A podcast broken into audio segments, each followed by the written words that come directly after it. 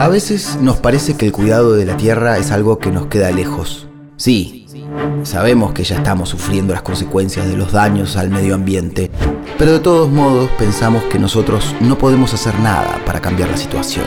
Sin embargo, es nuestro consumo el que está poniendo en jaque al planeta. Y hay formas de que eso cambie.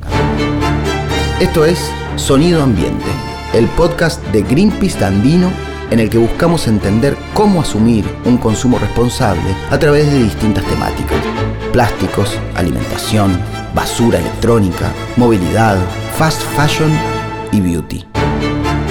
Desde el 15 de marzo, escucha todos los episodios en Spotify o en tu plataforma de podcast favoritas.